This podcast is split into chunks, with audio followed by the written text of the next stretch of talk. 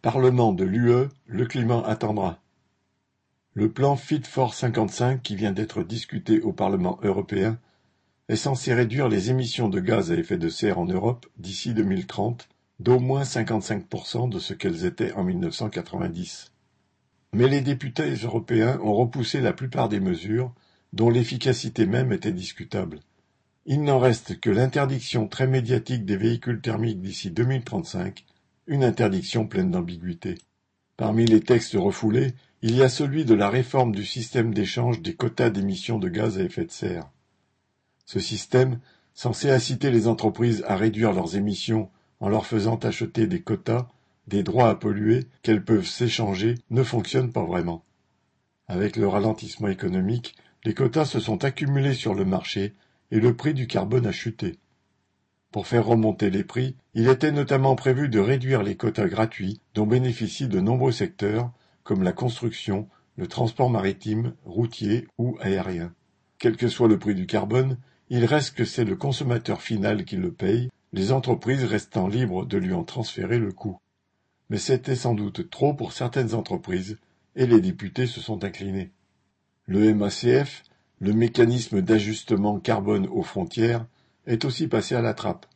Ce mécanisme devait remédier à une faille gigantesque permettant aux entreprises de délocaliser leurs activités les plus polluantes dans des pays pauvres ou d'importer les produits polluants sans payer de quotas. Ainsi, en Europe, 27% des émissions proviennent de biens importés. L'autre mesure refoulée est celle qui devait instituer le Fonds social pour le climat, entre guillemets. 144 milliards devaient être provisionnés par l'UE pour soutenir les personnes les plus affectées par la hausse du coût des énergies fossiles, les aider à l'achat de véhicules électriques en subventionnant en réalité les Total et autres PSA. Mais même cela, les députés ne l'ont pas adopté. Tout un symbole.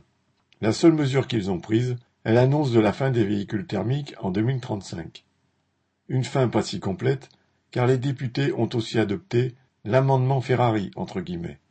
Les véhicules de luxe produits à moins de 1000 unités par an pourront tranquillement continuer à polluer. Et chaque État européen étant chargé de traduire cette interdiction des véhicules thermiques dans sa propre législation, cela laisse la place à de nombreuses manœuvres. Ainsi, des constructeurs en avance sur l'électrique, comme Volvo, poussent en avant, tandis que d'autres, comme BMW, freinent des quatre disques.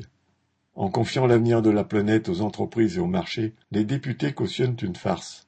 Ainsi, il ne suffit pas de décréter les voitures électriques obligatoires pour en finir avec la pollution. Il faut aussi que l'énergie électrique, qui charge les batteries, n'en produise pas plus, ce qui n'est pas le cas actuellement. Il faudrait aussi que la chimie des batteries respecte l'environnement et les hommes qui les produisent, on en est loin. En réalité, les entreprises utilisent la transition écologique en cours pour recycler la manière de faire leurs profits. Les États les subventionnent et les aident à faire payer cette transition aux plus pauvres. Et tant pis pour la planète, comme pour les hommes qui la peuplent. Serge Benham